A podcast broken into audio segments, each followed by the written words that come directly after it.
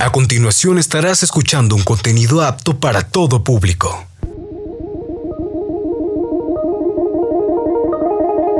Tecnoverso.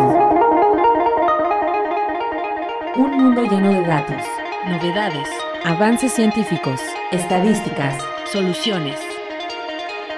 Tecnoverso.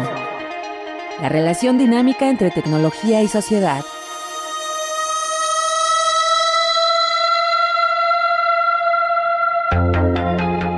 Espacio donde la tecnología y la investigación convergen para encontrar soluciones a las problemáticas sociales. Con el doctor Roberto Morales Estrella. Bienvenidos a nuestro Tecnoverso.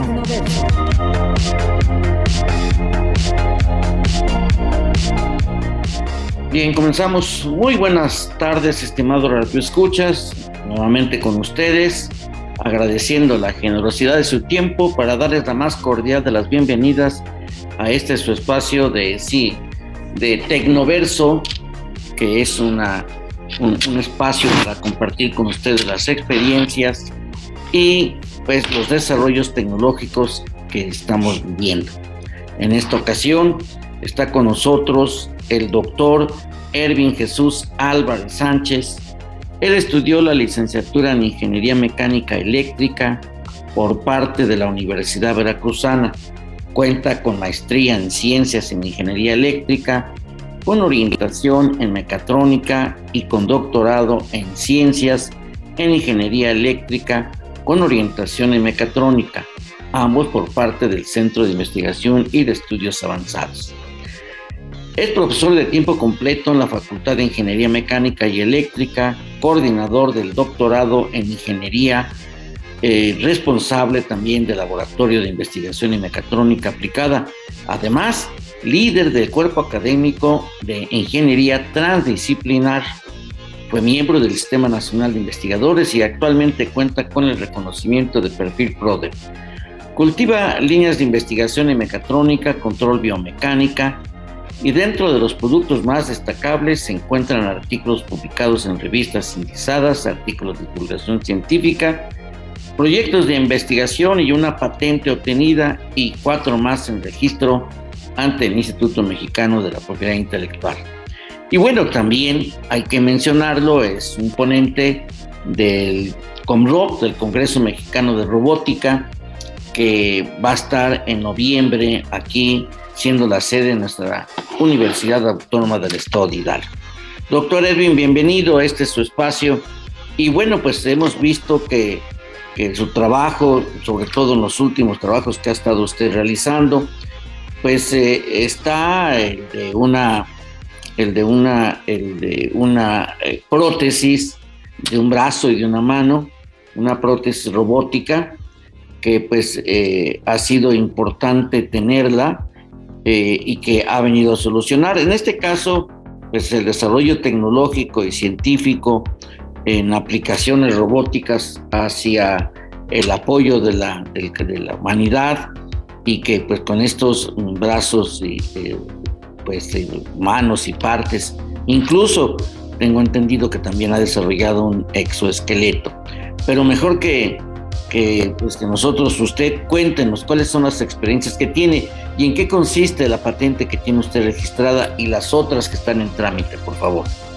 Claro que sí, mi estimado doctor Roberto, un gusto acompañarlo en, en su programa. Agradezco la invitación y pues también la, la introducción que dio hacia mi persona. Pues bueno, esto eh, realmente lo que estamos trabajando ahorita en, prótesis es para ayudar a las personas, principalmente niños que sufren de meromelia. Y pues bueno, empezando con algo muy básico en cuestiones de, diseño mecánico. Sí, a través de mis alumnos de licenciatura, pues bueno, de ahí, de ahí aterrizan su conocimiento y pues esto es con impacto social. Entonces, eh, ese es, ese es el, el, el, principal objetivo pues de toda institución educativa, ¿no? impactar directamente a la sociedad, a quien nos debemos y pues a quienes también tratamos de apoyar en todo momento. Sí, la, la, patente realmente ahorita que estamos trabajando, que ya se nos otorgó, no está tan relacionada con las prótesis, pero es un sistema para desgarrar bolsas eh, de manera automática y así prevenir que quienes manipulen los residuos sólidos pues resulten dañados porque usualmente no tenemos tampoco tanto cuidado en, en arrojar los residuos que vayan a cortarse o algo por el estilo, o hay gente que incluso arroja jeringas o pedazos de vidrio.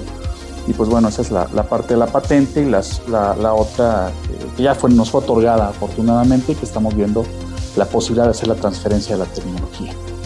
De las otras, pues eh, hablo brevemente, es, un sistema eh, emulador de sismos a escala doble para poder estudiar los frentes de onda de los sismos y que eh, pues bueno, también los estudiantes puedan efectuar pruebas destructivas y análisis eh, vibracionales de estructuras a pequeña, como lo mencionaba, a pequeña escala. Y otro eh, está relacionado con un tribómetro electrohidráulico, que son para pruebas precisamente de fricción, de fluidos también que se utilizan, por ejemplo, en automóviles, está liderado por otro colega, el, el doctor Andrés López Velázquez.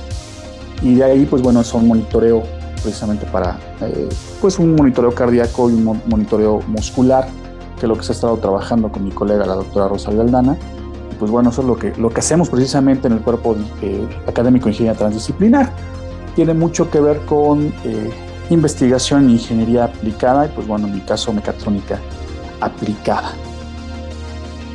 Muy bien, este trabajo de de lo que es el, dispositivo emulador de vibraciones sísmicas fue realizado también conjuntamente con el Centro de Investigación Científica y Educación Superior de Ensenada, mejor conocido como el CICESE. Eh, esto quiere decir que pues, eh, están mm, desarrollando investigación a nivel de red. ¿Y cuál fue esa experiencia que tuvo pues, conjuntamente con, con la gente del CICESE, que pues, también es un centro de investigación muy, muy reconocido. Ahí trabajó, tengo entendido, con el doctor Joaquín Álvarez Gallegos, que es investigador del Departamento de Electrónica y Telecomunicaciones.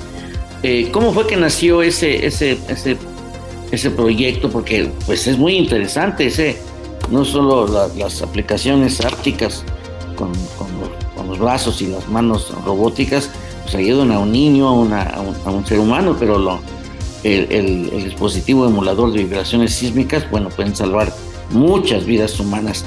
Y ahí se, es interesante saber cómo, cómo fue que surgió ese proyecto, doctor.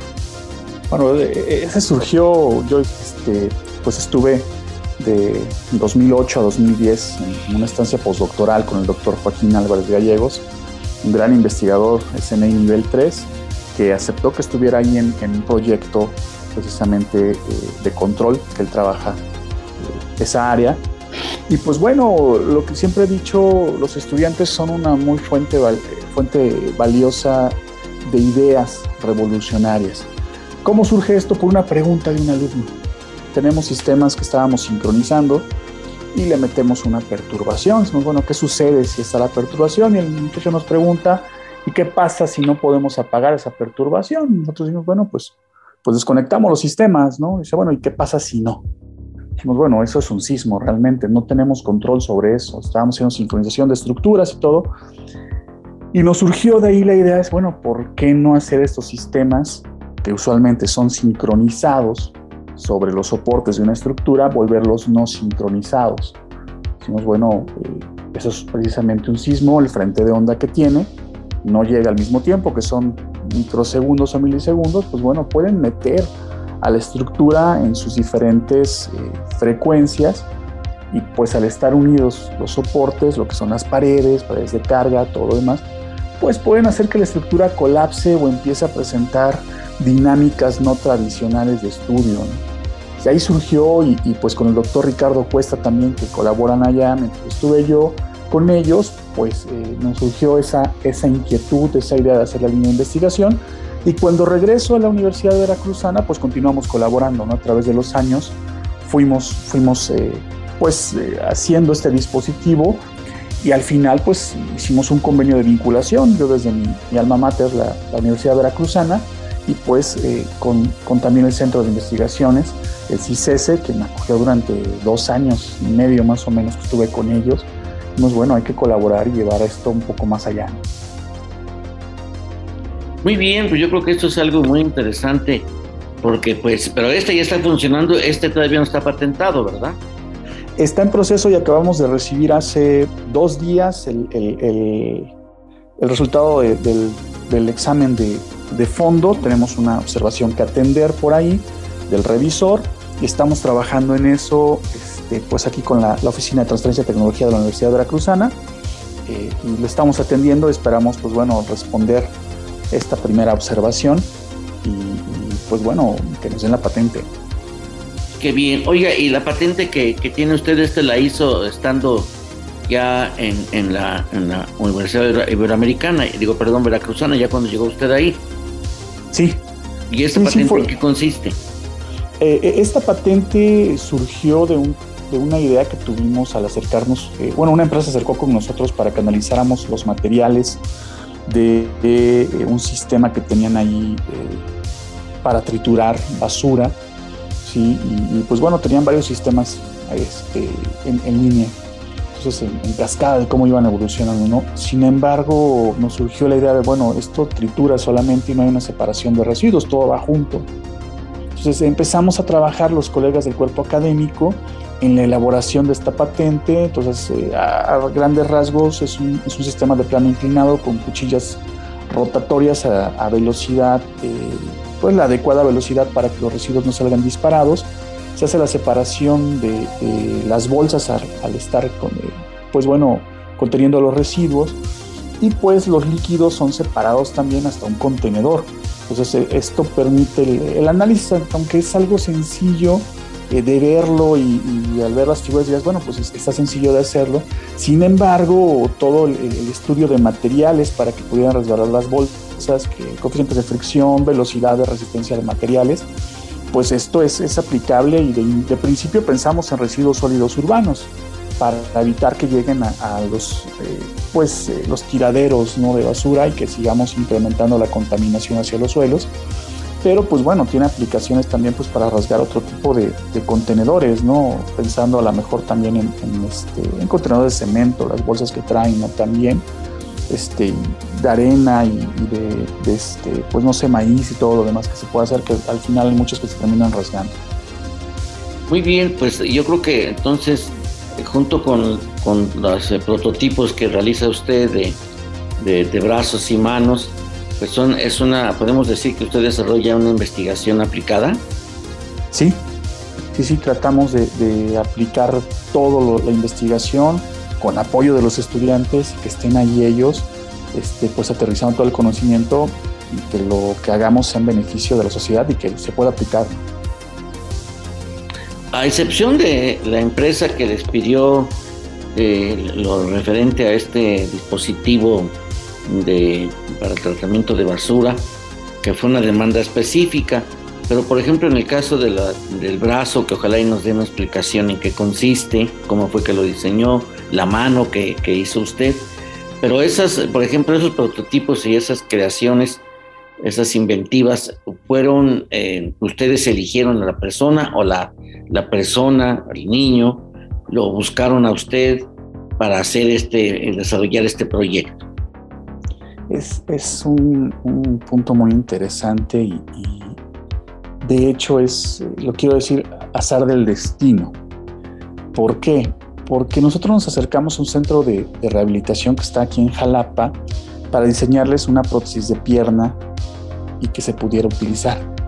Entonces estábamos desarrollando todo esto con impresión 3D, con eh, materiales eh, flexibles, diseñamos una nueva forma de un pie y todo. Cuando llegó el momento de, que el usuario, el paciente, se lo probara, nos dijo que ya no quería.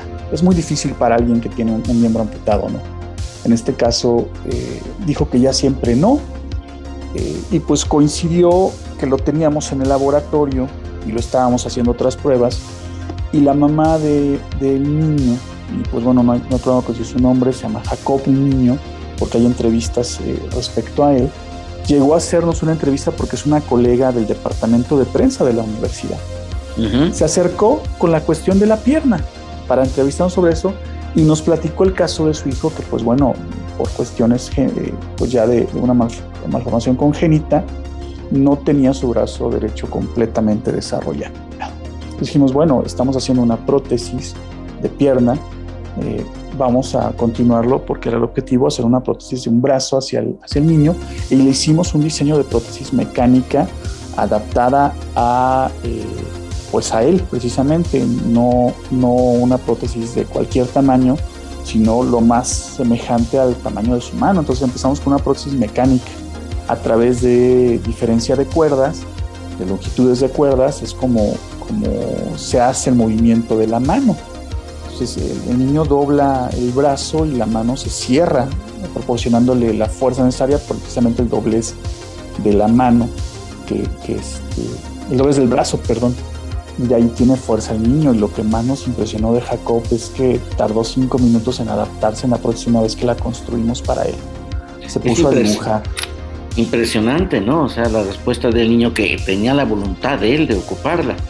Nos vamos a ir a una pausa y regresamos con más para que nos explique cómo, cómo es que se lleva a cabo esta adaptación, en qué consiste la voluntad, en este caso podemos llamarle paciente tal vez, eh, pero eso es lo que, lo que llega a asombrar. El niño, no sé, ahorita nos dice usted qué edad tiene. Regresamos en un momento. Los números en nuestro Tecnoverso. Soluciones a través del Tecnoverso.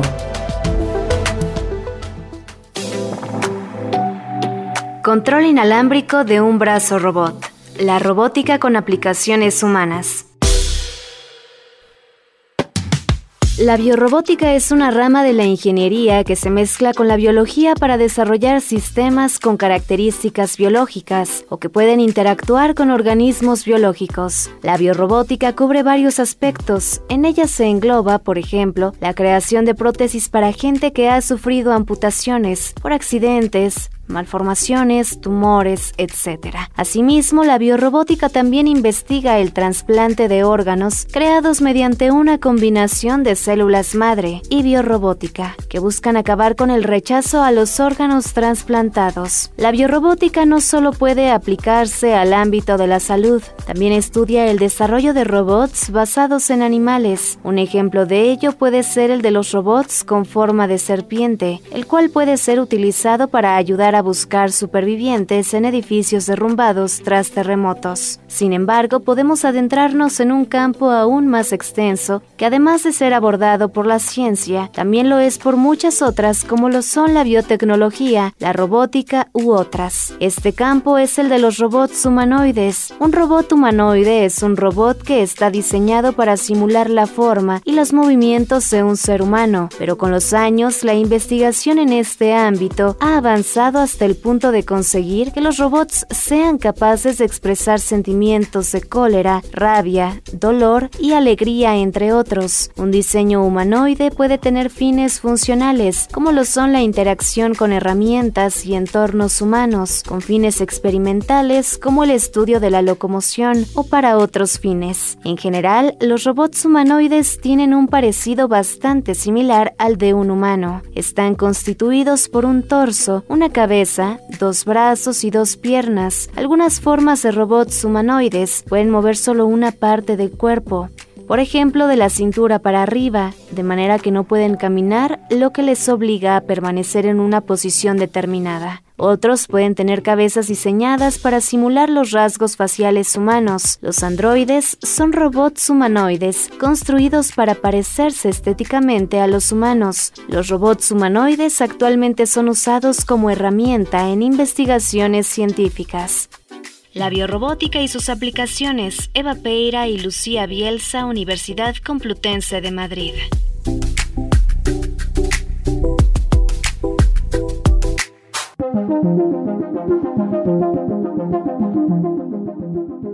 Bien, pues, pues la verdad que me quedé con, esta inquietud del niño que, se adaptó muy bien, que quiso, eh, porque luego los niños, no sé qué edad tenga este niño, este Jacob, pero pues eh, generalmente a los niños les da miedo, ¿no?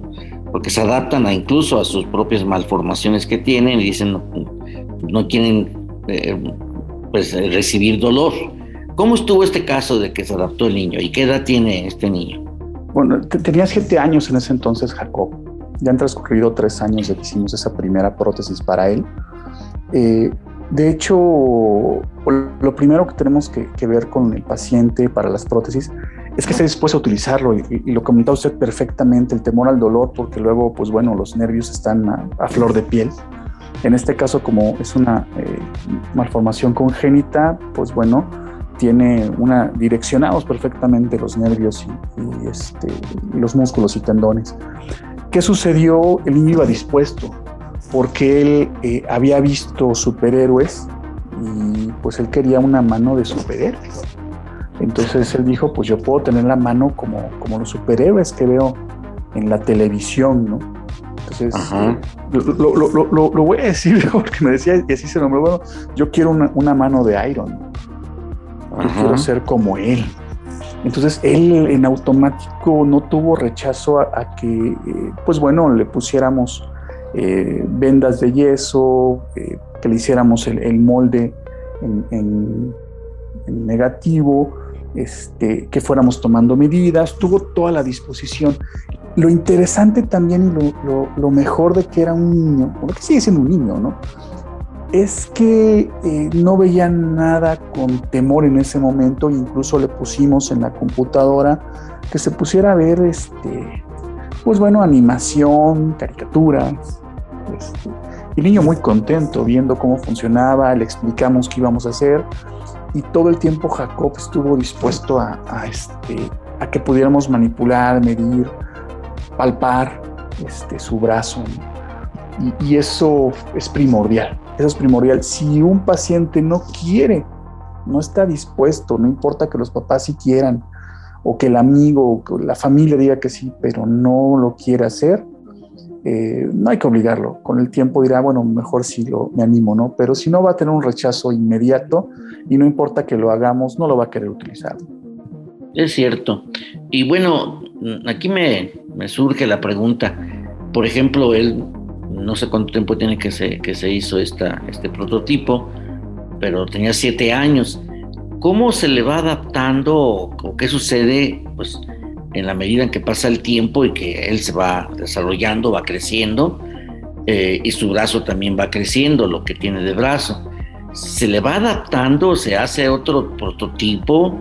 ¿Cómo es que se le puede continuar apoyando con, con, este tipo de, eh, pues de, dispositivos para que siga eh, contando con, con, su mano, con su brazo, su mano? No sé si es del antebrazo o nada más era la pura mano, no sé qué es lo que, cuál es la dimensión que tiene este prototipo. Es, parte del antebrazo y la mano. Este, no hay problema porque como se tiene el diseño este, digital de la mano, se puede escalar al momento de imprimirla. Y lo hacemos en impresión en 3D, entonces ya en muchos lugares lo tienen. Hicimos la mano de tal forma, eh, bueno, la imprimimos y diseñamos de tal forma que no sea difícil escalarla cuando lo necesite. Realmente en, cierta edad, pues bueno, empieza a estirarse y lo que hace es ir cambiando las piezas. Y lo único que les pedimos es, si esas piezas todavía son funcionales, que nos las regresen, se las cambiamos, no, no hay problema. Eh, porque hay alguien que podría utilizarlas que tengan dimensiones eh, similares, ¿no? Todo el, material 3D, aunque queda poroso, eh, se le da un tratamiento, eh, se pinta y entonces pues simplemente se vuelve a, lijar, se vuelve a, dar una pintura y sigue funcionando. Y si se llega a romper, pues se sustituye. Realmente esa es la ventaja de, utilizar impresión 3D. Es muy barata, hay muchas impresoras ya en el, mercado que permiten que muchos lugares también tengan impresoras y es ligera. La, la, prótesis de mano junto con la parte del antebrazo y sujeción eran 400 gramos, lo que pesa un celular. Bueno, coloquialmente hablando, pesa un celular. Eso es lo que traía. Y eso es también muy importante, el peso, si no hay un rechazo en automático. Sí, claro. No puede mover la mano con la agilidad que mueve la otra, ¿no? Así es. Eh, ahora bien, eh, esta, eh, esta situación que pues obviamente va corriendo una línea de tiempo, y, y, obvio que es requiere un financiamiento de las piezas, del tiempo, ustedes como investigadores, de ustedes y los que participen, ¿cómo es que se cubre ese requisito? De tiempo, eh, pues bueno, hablaremos que, que, necesitamos tiempo humano, tiempo hombre.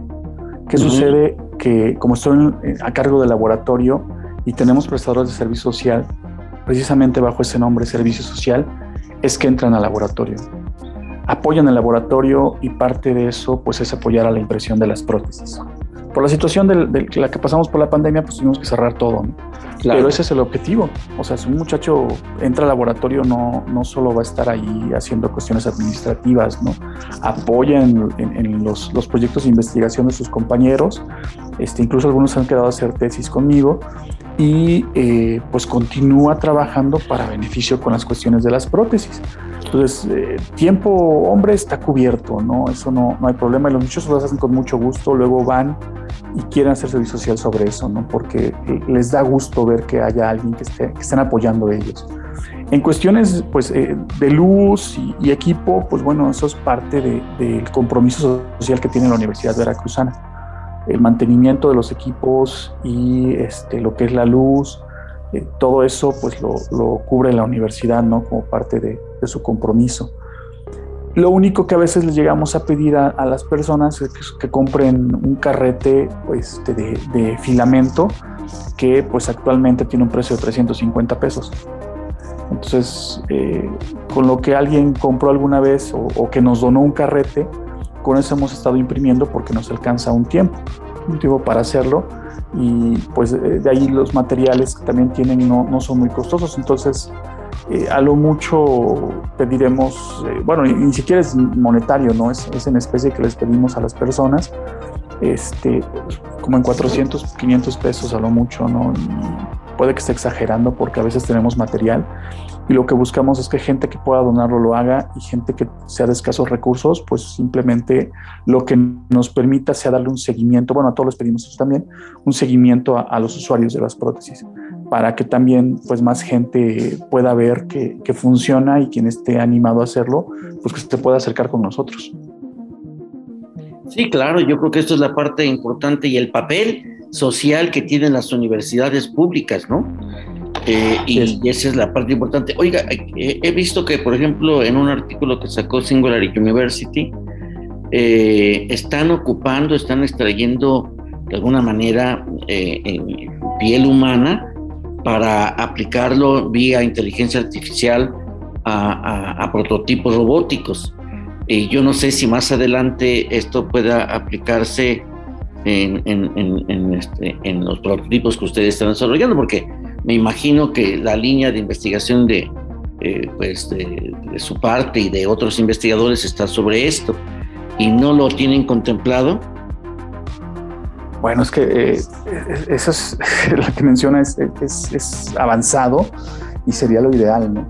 Hacerlo precisamente a través de, una adaptación directa con, con el usuario que pudiera hacerlo a, este, pues a voluntad, que se pudiera realizar, que fuera una cuestión orgánica, que no, que no hubiera rechazo.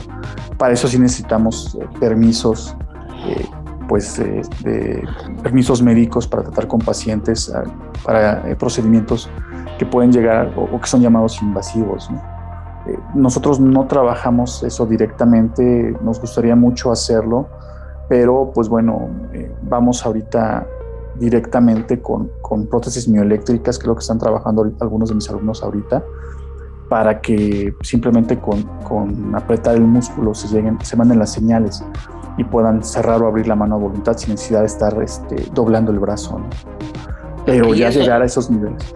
Y eso ocupa lo referente a, este, a, lo que son las, las redes neuronales eh, de hecho, lo que, que, el siguiente paso que queremos hacer después de esto eh, es con un colega del, Centro de Investigación de Inteligencia Artificial, el doctor Antonio Marín, también de aquí de la UV, es eh, tratar de hacer una, prótesis que disminuya el cansancio mental de, una persona que traiga la prótesis precisamente, utilizando pues, redes neuronales para que pueda hacer una predicción de movimiento, porque pues bueno, cuando vamos a mover el brazo, mover la mano o alcanzar algo, hay ciertos patrones musculares, entonces identificarlos y poder hacer esa predicción para pues este, poder ayudar al, usuario de la prótesis. Muy bien, esto pues obviamente que es muy importante. Y, y, bueno, y, qué pasó con la pierna que, que no quiso el primer eh, pues, paciente, por llamarle de alguna manera, que, que se estaba diseñando. No sé hasta dónde llegó el prototipo si ya estaba y, se negó. en la pierna tenemos un problema. El, muñón eh, de la pierna, cuando se la amputan a una persona, eh, puede llegar a estar eh, mal, este, mal adaptado. Cuando, cuando cosen, a veces lo hacen muy rápido o lo hacen de manera inadecuada. Entonces hay que, hay que darle una forma. Eso produce a veces que, el muñón, pues por lo mismo de estarle dando forma y todo, cambie sus dimensiones. Entonces el socket que va pegado al muñón no lo podemos hacer en impresión 3D, tiene que ser con una placa que se hace en un horno, eh, pues se, vuelve maleable y entonces se pone para formar el, este, el socket.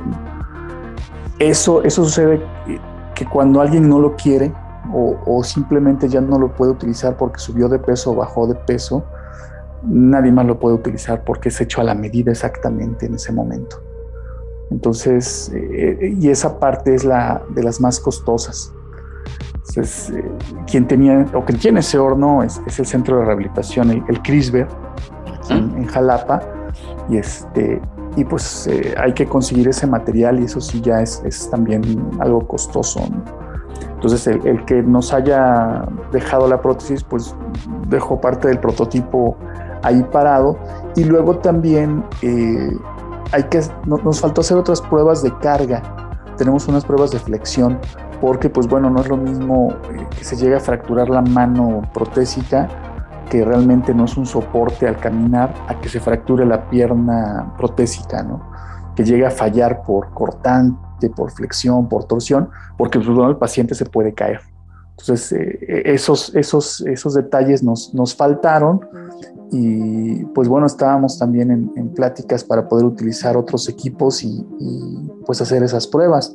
Sin embargo, comentábamos, pues bueno, la pandemia nos tumbó todos los proyectos, pues porque se cerraron todos los centros, todos los laboratorios y apenas estamos retomando de nuevo este, pues bueno, las actividades de lleno. Muy bien, bueno, pues eh, yo creo que esto es algo, como quiera que sea, todos son retos, definitivamente, y, y, la pandemia vino a, a, impactar, fue una sacudida para toda la sociedad en todo el mundo, ¿no? Nos vamos a ir a una, a una pausa y regresamos en un, momento, pues para que eh, nos incluyamos en esta parte de, la reflexión que, que tiene hoy la investigación, que juega un papel fundamental eh, hoy en día en la sociedad eh, digital que vivimos y, altamente tecnológica. Regresamos en un breve espacio de tiempo. Tecnoverso. Regresamos. Ideas, soluciones, investigación y sociedad en Tecnoverso. Continuamos.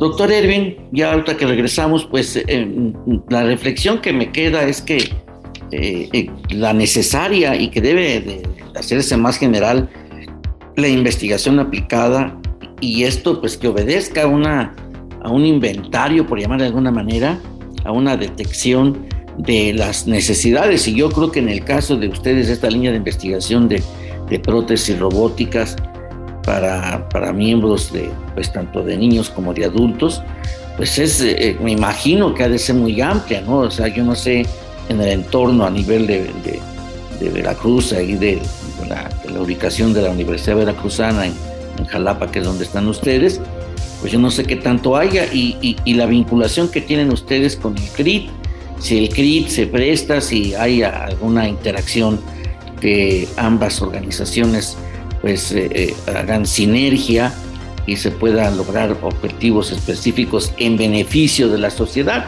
que al final de cuentas es lo que se busca. Y lo que una buena parte que me ha gustado de lo que usted ha comentado, pues es el sentido social de su investigación. No es porque al final de cuentas pues la necesidad de prótesis es mucha y esto es todo un mercado definitivamente, ¿no? ¿Cuál es su apreciación de esto, de, continuar dándole ese sentido social y de su vinculación con organismos como el CRI? su relación con organismos como el CRI. Sí, em, pues es, es, de suma importancia que nosotros eh, demostremos a, la sociedad que el recurso que nos llega como universidad lo estamos aplicando en beneficio de la sociedad, no solo en formación de recursos humanos. Y, el acercarnos con, con, centros, de otros centros de investigación o como el CRISBR, que son centros de rehabilitación, es también muy importante porque pues muchas, mucha gente llega con ellos, principalmente la gente de escasos recursos. Pues van buscando ayuda y pues si, si, a través de las universidades públicas o incluso también las universidades privadas se puede dar ese apoyo y eso se hace eh, también realizando eh, una mejora en el conocimiento y en, en, la parte de los alumnos ese profesionalismo social es, es eh, va, a permitir que se puedan hacer redes de investigación o redes de apoyo que también existen, este tipo de redes en Internet, para poder hacer las impresiones de, prótesis de mano. Entonces, eh, en este caso también nosotros aquí en Jalapa tenemos la, ventaja de que está el Consejo Veracruzano de Investigación Científica y, Desarrollo Tecnológico COVICIDET con el doctor Darwin Mayorga al frente, que, que ¿Este es un centro perdón que lo interrumpa? Es, el, el, CONACIT, pero en, versión en, Veracruz, no son los centros que tienen de apoyo el Consejo Veracruzano. Eh, apoya la ciencia en el Estado. Sí, es, este, el gestor en el Estado. Eh, ¿Perdón? Es propiamente estatal. Así es, así es. Este, eh, ellos son los que promueven también este tipo de iniciativas e incluso las patentes también las promueven, proyectos de investigación, apoyos tecnológicos, reconocimientos, ahorita hay, apoyo hacia las tesis, este, invenciones, entonces pues ellos también nos están apoyando. Tuve una plática precisamente el día lunes, ayer, este, con el doctor Darwin Mayorga, para poder desarrollar este proyecto y no solo ser de la Universidad Veracruzana, precisamente pensando en, en, el apoyo de que si hay cuatro o cinco personas que lo requieran, nosotros no tenemos esa capacidad el, laboratorio donde estoy es pequeño, no, es un laboratorio grande. Tengo dos, tres, cuatro estudiantes que están ahí conmigo, dos pesados de servicio social. No nos damos abasto con los equipos, sin embargo, el, el tiene entre 7 y 10 equipos de impresión, entonces eh, ahí está el ingeniero Sergio, que fue tesista mío y que, que ahorita está trabajando ahí también. Y resulta que es el que maneja los equipos de impresión 3D. Entonces, hacer este, este, este convenio también CRISBR, Covicidet, Universidad Veracruzana, pues vamos a tener un acercamiento a la gente que requiere eh, de prótesis, eh, parte del CRISBR, nosotros como eh, la parte de diseñadores y de seguimiento, Covicidet también como parte de apoyo para la construcción, entonces podríamos atender hasta pues entre 5 y 10 personas al mismo tiempo sin que esto repercuta en la calidad de las prótesis. Entonces más gente se podría ver beneficiada. Entonces, si, esto se extiende a, otros centros de investigación, otras universidades que lo quieran replicar, adelante. Y la idea que tenemos realmente es que la investigación que hagamos sea protegida y sea protegida para que nosotros podamos eh, liberarla y que cualquier persona que lo requiera tenga acceso a ella. Y si alguien lo quiere para, para generar una empresa, venderlo y todo, aunque sea de la misma universidad, pues tengan que pagar regalías que sirvan para seguir con la investigación, ¿no? Entonces, que haya ese, ese, ese concepto de, de conocimiento libre, pero de apoyo a la sociedad. Entonces yo creo que sí está bien que se canalice también hacia el mercado, que se haga una oferta tecnológica de estos prototipos de esta línea de investigación, pero con el, con el sentido de recabar fondos, de financiar eh, nuevos proyectos y, ya, sobre todo un escalamiento de, una mayor mejora, ¿no? Definitivamente. Me nace una inquietud en este tipo de, por ejemplo, la motivación que tenía este niño, Jacob, de, pues que se desarrollara con él un, prototipo para que tuviera una mano. Eh, su leitmotiv fue la fantasía, de que él quería ser Heidelman. Eh, y yo esto me, surge la idea de que pues este tipo de, cuestiones, sobre todo en niños e incluso en adultos, yo creo, se requiere también la participación de otros profesionistas, o sea, la convergencia en proyectos de esta naturaleza, no solo requiere de la parte eh, científica de, eh, pues de lo biomecánico y, de lo que ustedes manejan, sino también de psicólogos que den un tratamiento a las personas, a los niños y a los adultos, porque como quiera que sea, se tiene una, una situación específica y que es un cambio radical el que tengas o no un brazo. Si no lo tienes, te acostumbras a no tenerlo, a un, miembro que tiene uno. Pero cuando ya lo tienes, también es un impacto, ¿no? Entonces, esto requiere una, una, orientación psicológica. No sé, tal vez yo esté equivocado en ese sentido. No, es, toda la razón, es toda la razón. Esto, no es solo una parte de nosotros como ingenieros mecánicos o mecatrónicos, hacerlo y ya. Sí tiene que haber un acompañamiento médico en cuestión psicológica, eh, porque precisamente depende de si nació sin la mano, sin el miembro superior o si fue amputado. Entonces e, e, es diferente la, cuestión psicológica, pero sí tiene que haber un acompañamiento para que se acostumbre a traerlo. Y el hecho también de que esto genera, al ver a alguien con una prótesis, pues eh, genera curiosidad. En el caso de, Jacob, sus compañeritos tenían curiosidad por ver qué, era lo que traía y por qué ahora traía mano, qué pasaba, cómo funcionaba todo. Jacob lo tomó muy bien por lo que platiqué con su mamá, con, con Claudia. Este, y no hubo tanto problema, pero pues no todos reaccionan igual. Claro. es, eso. Y lo otro también que buscamos no solo es eso, sino ese acercamiento con nuestros colegas del área de artes. Nosotros somos artistas en la cuestión mecánica, ¿no?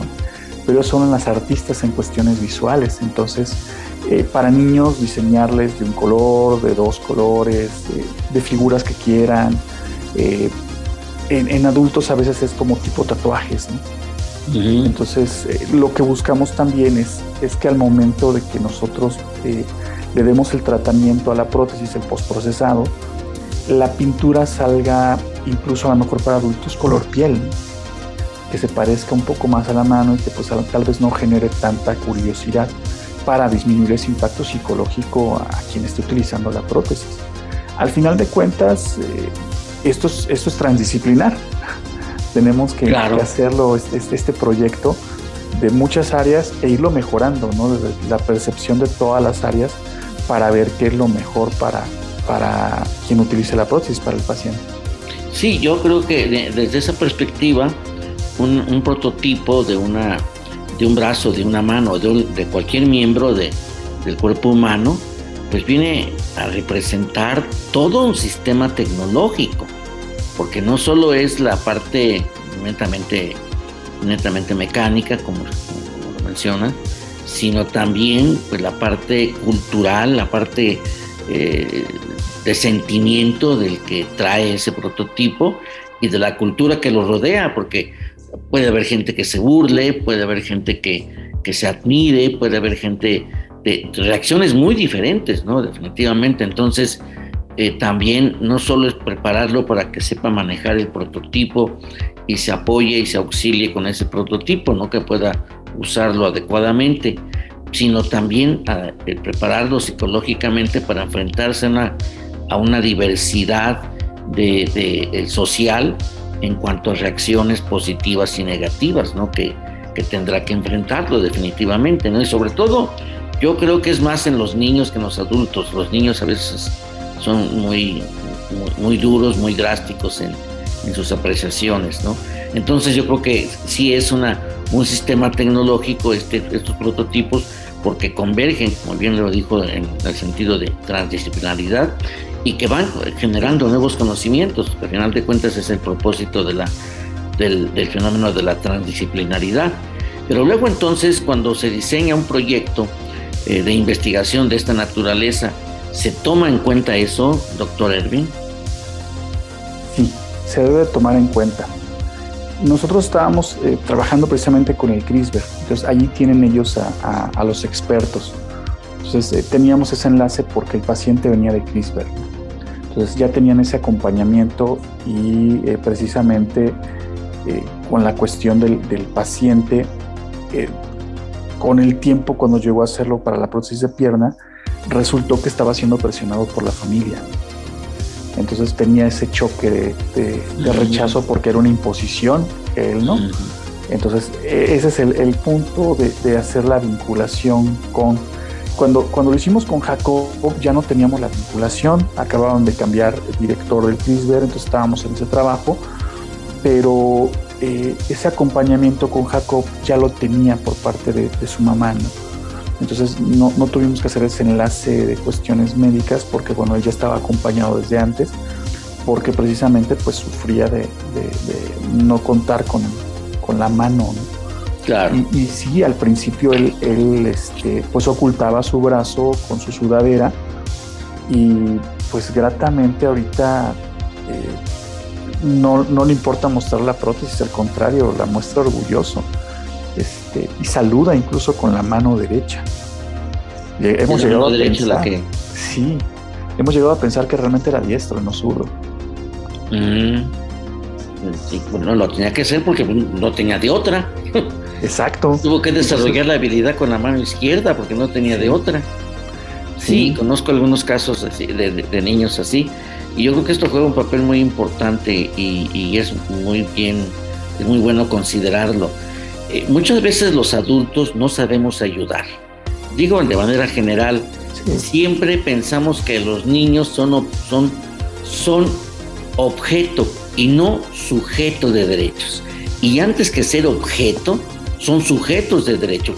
Esto quiere decir que al niño hay que pedirle su opinión. Hay que no hay que imponerle, en todo caso hay que convencerle de las bondades de una de tal o cual decisión. Pero eso de imponerle, ah, porque yo soy tu padre, ah, no, porque yo soy tu madre, pues eso es más dañino que la, que la propia eh, eh, enfermedad que tiene o padecimiento que tiene, ¿no? Entonces, muchas veces ahí por eso digo que debe de ser eh, también parte de este tipo de proyectos, debe contemplar esa pues, esas áreas de, suaves que viene siendo la psicología e incluso la filosofía, porque a final de cuentas, ¿cuántos niños no están o cuántas personas, no solo niños sino adultos, están en condiciones de que requieran de una prótesis, ¿no? De esta naturaleza. Ya se ha venido desarrollando, yo me acuerdo, no sé si llega a su memoria, que hubo una vez un accidente de un avión en el aeropuerto de la Ciudad de México. Y yo conocí a una persona que venía en ese avión y él perdió los dos brazos. Y entonces él tenía pues una, unas prótesis, pero tipo gancho. Y, la verdad me llamaba mucho la atención porque yo me imaginaba pues, que había muchas actividades que, pues, que le costaban trabajo, definitivamente por mucha habilidad que desarrollara, pues que era complicado, ¿no? No era una mano, eran unos ganchos nada más. Eh, que ahora, por ejemplo, ya se ha evolucionado gracias a, pues, a investigadores como usted, que como su línea de, equipo que tiene, pues que ya han desarrollado prototipos eh, similares y que si no sustituyen de una manera concreta al, miembro, brazo, mano, pierna, pues vamos, ya, ya no son los ganchos, ¿no? La, una inerte cada vez está teniendo las prótesis más parecido al miembro natural, todavía no llegamos a ese nivel, pero ya van teniendo, dada el avance que se tiene en, el escanamiento de las investigaciones. ¿Usted qué opina al respecto, doctor? Sí, sí, sí, ha investigado, ha evolucionado bastante esto. Eh, la cuestión del impacto de tener una prótesis de garra es mucha. Tuvimos eh, una, una pequeña paciente también que íbamos a construir su prótesis, que el diseño que traía era una garra, ¿no? Para una niña una garra no era nada atractivo y no lo quería utilizar. Pues claro que no. A, los, a sus papás les, costó dinero y obviamente pues lo, hicieron con todo el amor del mundo para ella, pero pues esa garra no era para ella nada atractiva, ¿no? Entonces estábamos tratando de hacer la mano, pero pues bueno, cambió el lugar de residencia la niña y luego también el tamaño del muñón es muy importante pero este, e, e, ese, ese, impacto que tiene esa disposición, pues bueno, es, sumamente primordial. Y como bien mencionaba, al, niño no se le puede obligar, ¿no? Si un adulto genera rechazo, un niño más. Y tiene que también ver mucho el trato que se dé, ¿no? Nosotros no, podemos eh, decir, bueno, es que en mi caso, hablando, pues, soy profesor universitario, voy a tratar a todos igual, ¿no? este, como universitarios. No, o sea, aquí, tuvimos la fortuna que del equipo de trabajo Luis Enrique Escobar, quien estuvo al frente también de esto, era un, alumno tesista, este, tiene un, trato genial con los niños, ¿no? Entonces, eh, ese trato que le dimos, pues era cordial primero, antes pues ver qué hay, que conociera, generarle el interés, que viera todo que podía tener, todo. Eso hizo que el niño se relajara mucho. Entonces, un paciente relajado es un paciente dispuesto a, escuchar. Claro. Este, y, precisamente también a decir, bueno, ¿qué, es lo que me están ofreciendo? ¿Cómo se va a ver?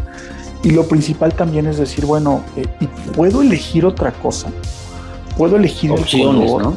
Sí, así es. Entonces, esa es la ventaja. Eh, lo puedo tener de colores. Adelante. Sí, no, no deja de ser muy interesante. Pero bueno, nos vamos a ir a una, a una nueva pausa y, y regresamos para pues en este último bloque que usted nos mencione la experiencia para usted, lo que significa esta línea de investigación. Regresamos en un momento. Los números en nuestro Tecnoverso. Soluciones a través del Tecnoverso.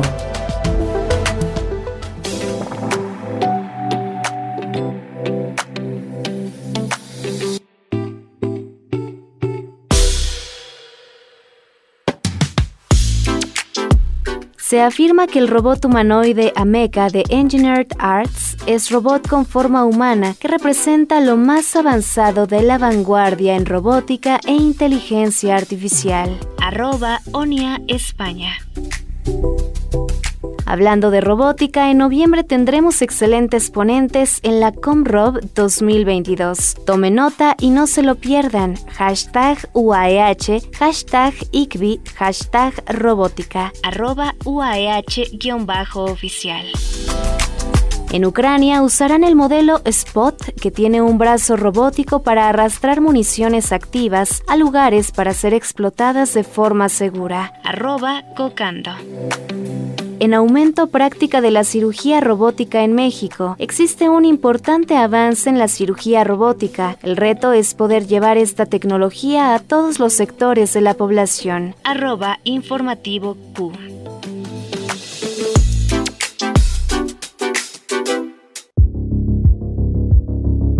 Doctor Erwin, pues en este último bloque me llama mucho la atención que pues, eh, eh, el sentido humano, o sea, como que los humanos necesitamos a nivel general ser más humanos.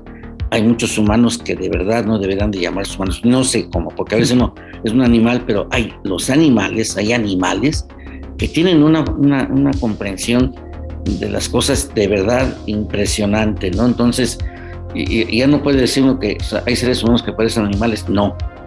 Simplemente no tienen el sentido humano que se requiere, la flexibilidad, la comprensión, el, el cariño, el amor hacia, hacia el entorno social de, sus congéneres, ¿no? O sea, eh, yo creo que esa es la parte fundamental y sobre todo los, los, los, médicos y yo creo que aquí entran también parte muy importante los investigadores y en este caso como ustedes que tienen esta línea de investigación eh, de, bioprototipos y que tienen contacto con, el cuerpo humano, que no debe ser este, necesariamente invasivo, y, que además pues es venderles la idea de lo que esto, de lo que les puede ayudar, más no imponer para que lo ocupen, ¿no? Ni ser tampoco conejillo de indias. Esa es una parte importante porque entra en un contexto de la filosofía de la investigación y la ética de la investigación aplicada en esta línea de, investigación de generación de, de, prótesis robóticas. ¿Cuál es su apreciación al respecto, doctor?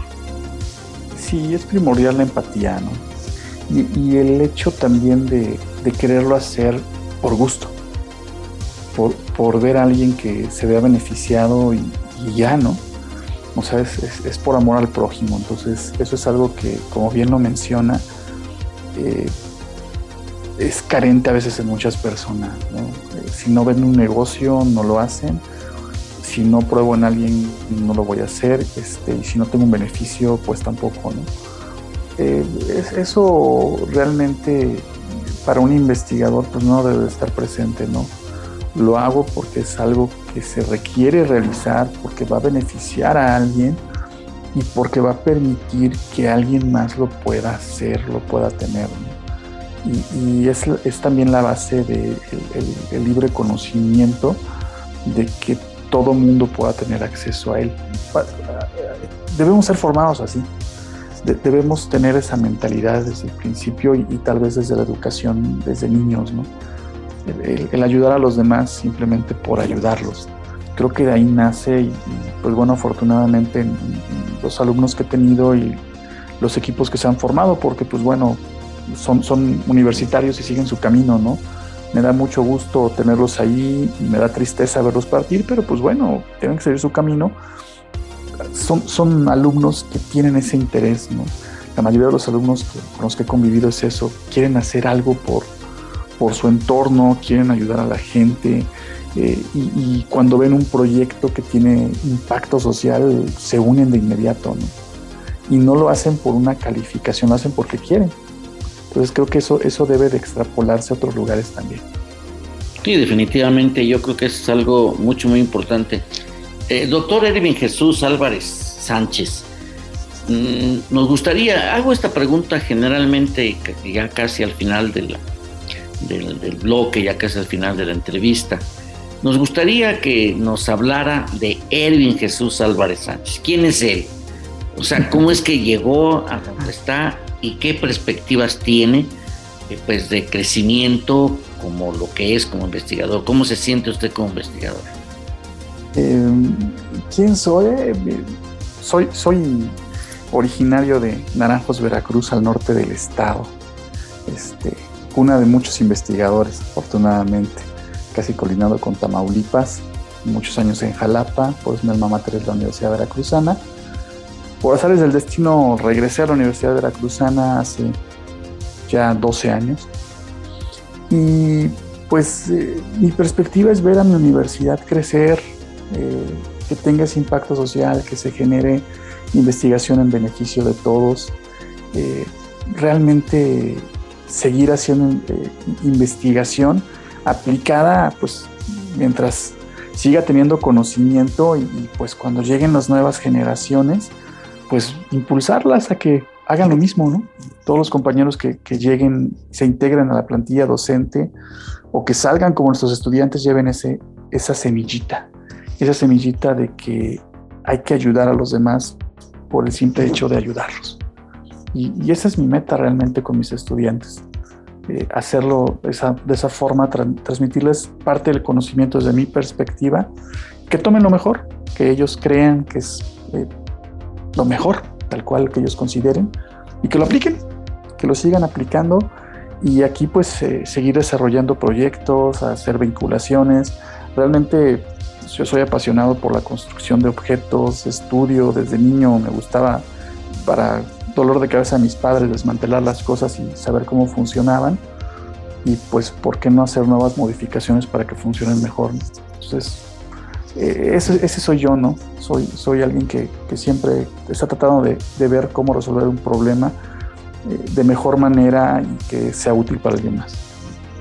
Doctor, eh, hasta ahorita los prototipos que usted ha generado con, en, este, en esta línea de investigación, no ha ocupado la inteligencia artificial, o sí, o la va a ocupar más adelante. Yo creo que con las redes neuronales y, tendrá una mayor, eh, obviamente, un escalamiento en, toda esta relación de prototipos, ¿no?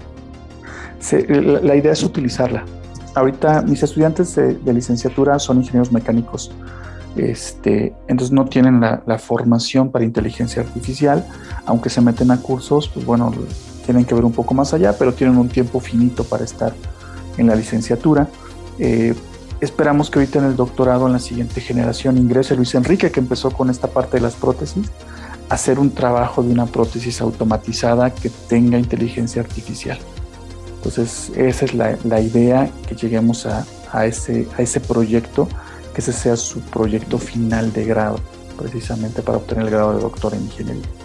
Sí, porque a final de cuentas ahorita la inteligencia artificial ha venido abarcando cada vez más espacios en la vida social y, e individual y es el escalamiento. Y yo creo que una buena parte de que los alumnos de ahora, si hablamos de una educación 4.0 eh, a nivel superior, pues esta educación se fundamenta en la capacidad de desarrollar, más bien en la, en la capacidad de, en la, en la, desarrollar la capacidad de resiliencia. Y esa capacidad de resiliencia pues está orientada hacia adaptarse, creando y teniendo más conocimiento de allí, que juega un papel importante el papel de la investigación como, como elemento clave. Ya no es una la investigación únicamente exclusivo para aquellos que se dedican a, investigar. Hoy la investigación ya es una competencia eh, profesional y si es profesional debe de ser incluso académica, ¿no lo cree usted? Sí, debe de estar permeada con los estudiantes. Tienen que tener esa formación eh, desde sus bases, ¿no? Incentivar, y, no solo a nivel licenciatura, ¿eh? incentivar desde nivel secundaria o bachillerato, hay muchos talleres, hay veranos de la ciencia que eso es lo que tratan de hacer, ¿no? Es lo que tratan de promover para que vaya despertando ese gusanito de, hacer investigación y que se, quite ese tabú, ¿no? De, que los investigadores son gente, eh, pues tal vez a lo mejor muy cerrada o que es, que es alguien que, lo voy a decir que es alguien muy engreído, y que, y que, pues está muy elevado y que pues bueno ahí no, no hay que tocar, no hay que ver, no hay que cuestionar cuando pues somos los primeros que no se cuestionaron. Para eso ese es el principio fundamental de la investigación, el cuestionamiento, pues hay que promoverlo con los, con, con los niños, adolescentes y los adultos. Eh, doctor Erwin Jesús Álvarez Sánchez, percibo un gran sentido ético y filosófico eh, de su papel como investigador y como docente, lo cual en lo personal me da mucho gusto. Doctor, pues le agradecemos infinitamente su tiempo y que nos haya compartido las experiencias, seguramente lo veremos por acá en el Congreso Mexicano de Robótica. Eh, doctor Ervin, eh, pues usted es obviamente profesor de tiempo completo de la Facultad de Ingeniería Mecánica y Eléctrica, coordinador del doctorado en Ingeniería y responsable del Laboratorio de Investigación en Mecánica, en Mecatrónica Aplicada. Y ya vemos que realiza sobre todo investigación aplicada y líder del cuerpo académico en ingeniería transdisciplinar, lo cual me resulta ahí pues la parte importante de lo que significa eh, pues eh, trabajar en la convergencia de distintos conocimientos para generar más conocimiento. Le agradecemos infinitamente y bueno, no nos resta más que agradecer en los controles a Rodolfo Ortiz y a nuestra eh, productora, a quien le agradecemos infinitamente, siempre nuestro ángel de la guarda, a Itzel Ángeles Maya, a quien pues, le extendemos una, una, gratitud infinita, y sobre todo también a nuestra directora de radio, Claudia Namí Muñoz Arabia, y que bueno, pues que eh, nuestros radioescuchas, ojalá y que pues, agradeciendo la generosidad de su tiempo, les haya eh, sido pues grata y útil esta conversación con el doctor Erwin Jesús Álvarez Sánchez de la Universidad Veracruzana. Muchas gracias y pues se despide de ustedes su amigo Roberto Morales Estrella, enviándoles un cordial y solidario abrazo. Hasta la próxima. Gracias por escucharnos. Nos encontramos en una próxima emisión de Tecnoverso.